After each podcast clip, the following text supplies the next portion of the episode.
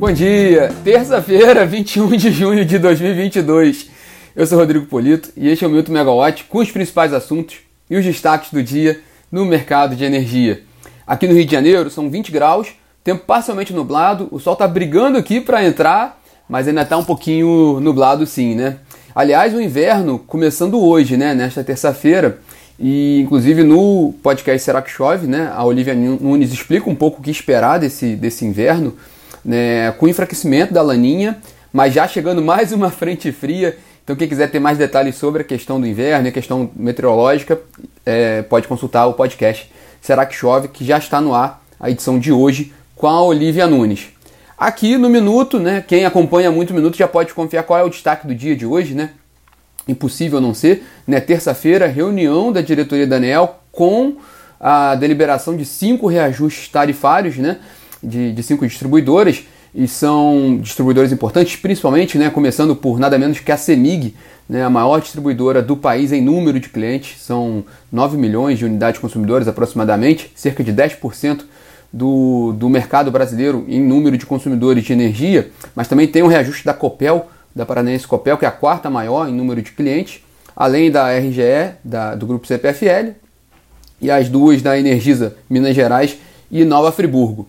Essas contas né, dos reajustes tarifários já virão com refresco na CDE, sinalizado pela, pela capitalização da, da Eletrobras, com a privatização da Eletrobras, e também a perspectiva ali dos créditos do ICMS né, sobre o PiscoFins, um processo longo né, que, que se arrastou por muito tempo e que vai começar a ter influência ali nas tarifas de energia. Né? É, também será um, um evento muito importante esses reajustes de hoje, porque vão nortear né, o que nós podemos esperar para os próximos processos tarifários. E entre eles tem o processo da Enel São Paulo, a antiga Eletropaulo, logo no início de julho. E aí a Enel São Paulo é a maior distribuidora do país em mercado, né, em consumo de energia, são quase 30 mil gigawatts hora ano de consumo e é a segunda maior em número de clientes, né? Logo atrás da, da CEMIG, com 7,6 milhões de unidades consumidoras. Só a título de curiosidade, a gente não está falando de coisa pequena, não. É, se a gente somar CEMIG, Copel e Enel São Paulo, que é logo agora, no, no início de julho, é um quarto do mercado de, de, de distribuição de energia do país. Então, o que está sendo sinalizado agora é, de fato, além do peso importante do que a gente pode esperar, também o que a gente vai ver de, de, de norte ali para os próximos processos tarifários. E isso é importante para tudo, porque também é, uma definição da tarifa da distribuidora também baliza ali quanto que fica a comparação com o mercado livre, né? Também a questão no cálculo de quem, quem atua na área de geração distribuída.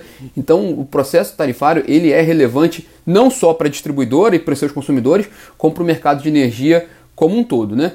E também a gente vai ver como é que vai ficar agora o, o tratamento que a ANEL vai dar para os reajustes tarifários que já ocorreram se a gente lembrar, a gente teve aquele período de abril que foi um período bem severo, né?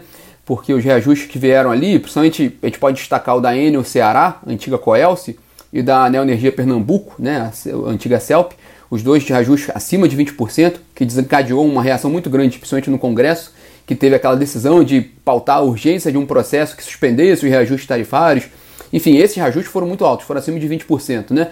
Então, o que, que, pode acontecer agora após essa sinalização da, da, capitalização da Eletrobras com um aporte de 5 bilhões na CDE este ano, que tem um efeito bom para o consumidor de energia, né?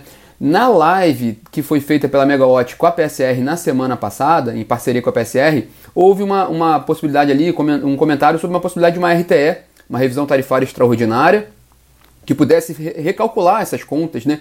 Das distribuidoras e aí teria um, colocaria tudo, reestruturaria, né? colocaria tudo no mesmo eixo após essa nova visão vinda de, um, de, um, de uma mudança na CDE, que é uma mudança significativa, é um efeito extraordinário, justificaria uma, uma revisão tarifária extraordinária que poderia ter um efeito maior em todas as tarifas, né? não só as que estão passando por esse processo tarifário agora. Outra alternativa é que se não houver nenhum fator, nenhum, nenhum, nenhum evento extraordinário, seguindo os trâmites normais da regulação, os processos tarifários que já foram deliberados antes do, do desses agora, né, que foram elevados, só vão ter esse, essa correção no ano que vem. Então só ficaria esse refresco a partir de 2023. Agora a gente vai acompanhar como é que vai ser o tratamento que a ANEL vai dar para esses processos. Hoje, nessa reunião também da diretoria da ANEL, os diretores vão discutir o aprimoramento da proposta de revisão dos adicionais e das faixas de acionamento para as bandeiras tarifárias de 2022 e 2023. Então, também um evento importante, porque também define ali no fim do dia a conta de luz, né? Então, o cálculo que vai ser dado às bandeiras tarifárias. Em que pese que até o momento né, a gente tem visto ali um, um, um, um caminho verde para a bandeira até o fim do ano, né? Até agora a gente vê um pouco assim, oscila um pouquinho, mas a indicação é de bandeira verde até o fim do ano, o que não traria grandes impactos, né? uma mudança nos valores das bandeiras tarifárias. Mas também é um evento muito importante, né? E ainda com relação à reunião da ANEL, é uma reportagem importante da Camila Maia, né, que está publicada na, na plataforma megawatt.energy e que também está disponível no aplicativo da Megawatt, é, mostrando que as transmissoras de energia obtiveram uma liminar da Justiça no Distrito Federal que retira da pauta da reunião da diretoria a discussão sobre a alteração no pagamento das indenizações por investimentos feitos e não amortizados em ativos antigos de transmissão que tiveram as concessões renovadas antecipadamente. Isso é uma herança da MP 579 de 2012, é um processo longo que a gente acompanha há muito tempo e, e, e voltou à tona agora porque uma nota técnica recente da ANEL indicava uma revisão dessas contas, do valor a ser pago, né, com uma diminuição desse valor para o, a remuneração das distribuidoras a partir de agora, né, o que reduziria o saldo devedor total com data, data base de julho de 2020 de 33,9 bilhões de reais, cerca de 34 bilhões de reais, para 31,5 bilhões de reais. E as transmissoras que seriam as mais afetadas seriam a Eletrobras e a CETEP. E aí esse processo começaria a ser tratado pela diretoria da ANEL, mas na liminar, o, o juiz Diego Câmara, da 17ª Vara Federal do Distrito Federal, determinou que o processo só volte a ser pautado pela ANEL depois que as transmissoras forem ouvidas pela agência. Então é um processo que ainda está em andamento, a gente não sabe ainda nem qual, qual vai ser o desdobramento, né, qual vai ser o desfecho dessa história. Mas a matéria está para quem quiser mais informações sobre esse caso, né, que é bem complexo e bem importante, tem a matéria completa na plataforma e também no aplicativo, um belo trabalho da Camila Maia. E ainda em Brasília, né, hoje o dia está muito quente em Brasília, né? O ministro de Minas e Energia, Adolfo Saxida, participa agora pela manhã de uma audiência na Comissão de Minas e Energia da Câmara dos Deputados, né? E, nesse, nessa pauta, né, é, são temas gerais, mas especificamente, né, os mais importantes ali são a questão dos preços dos combustíveis e a proposta de privatização da Petrobras, que são os temas que estão mais pegando hoje né, na relação do Congresso com a, a, do governo com o Congresso. Né.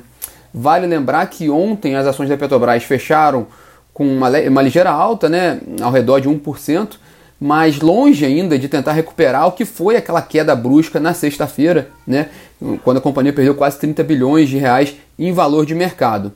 O curioso é né, que ontem, um pouco depois do nosso Minuto Megawatt aqui, o presidente da Petrobras, o José Mauro Coelho, apresentou sua renúncia ao cargo, né? E quem assumiu, né, agora de forma interina, foi o Fernando Borges, diretor de exploração e produção da Petrobras.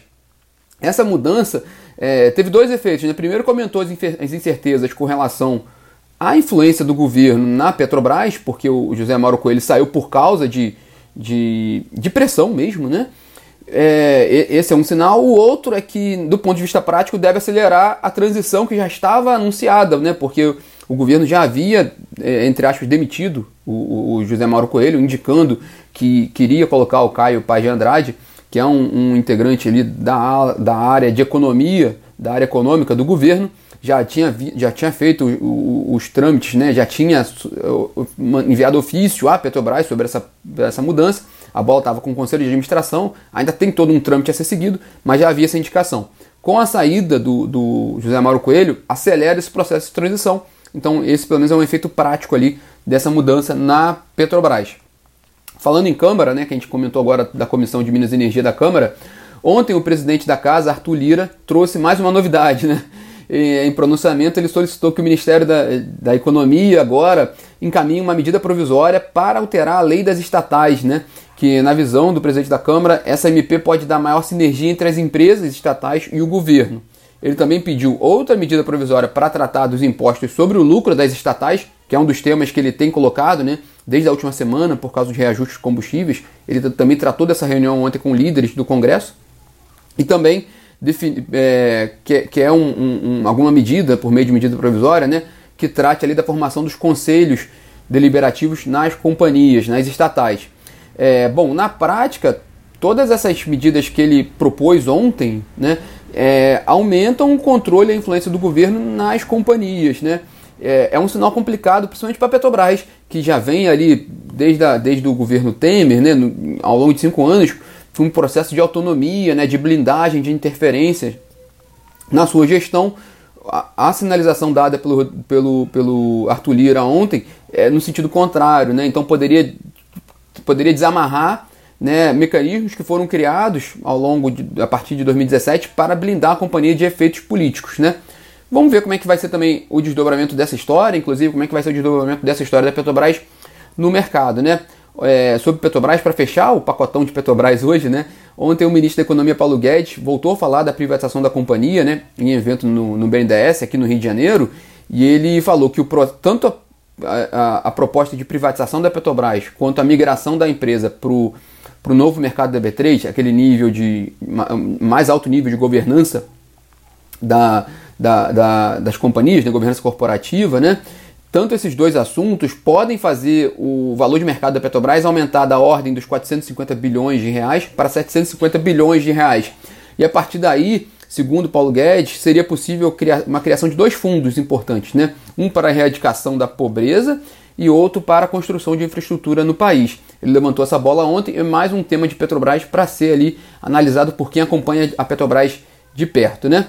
E para fechar o nosso Minuto Megawatt de hoje, com a, a, agenda do dia, né? A gente tem o Ligados no Preço hoje, às 5 horas, nosso tradicional é, evento, né? Com, com, com, os especialistas da Megawatt com relação à meteorologia e formação de preços, né? Pre preços no Mercado Livre, expectativa de preços, um importante, importante evento da Megawatt, hoje às 5 horas. E o tema principal do nosso bate-papo hoje é como o otimismo nas afluências do Sul colaboram para preços mais baixos no segundo semestre Lembrando que este encontro hoje também é especial porque ele ocorre às vésperas do próximo PMO, né, da próxima reunião do Programa Mensal de Operação do ONS, que vai trazer um balanço de, do mês de junho e as primeiras expectativas para o mês de julho. Então fica aqui o convite. Essa live é para assinantes, né? Esse evento, né? O Ligados no Preço, é para assinantes da Megawatt.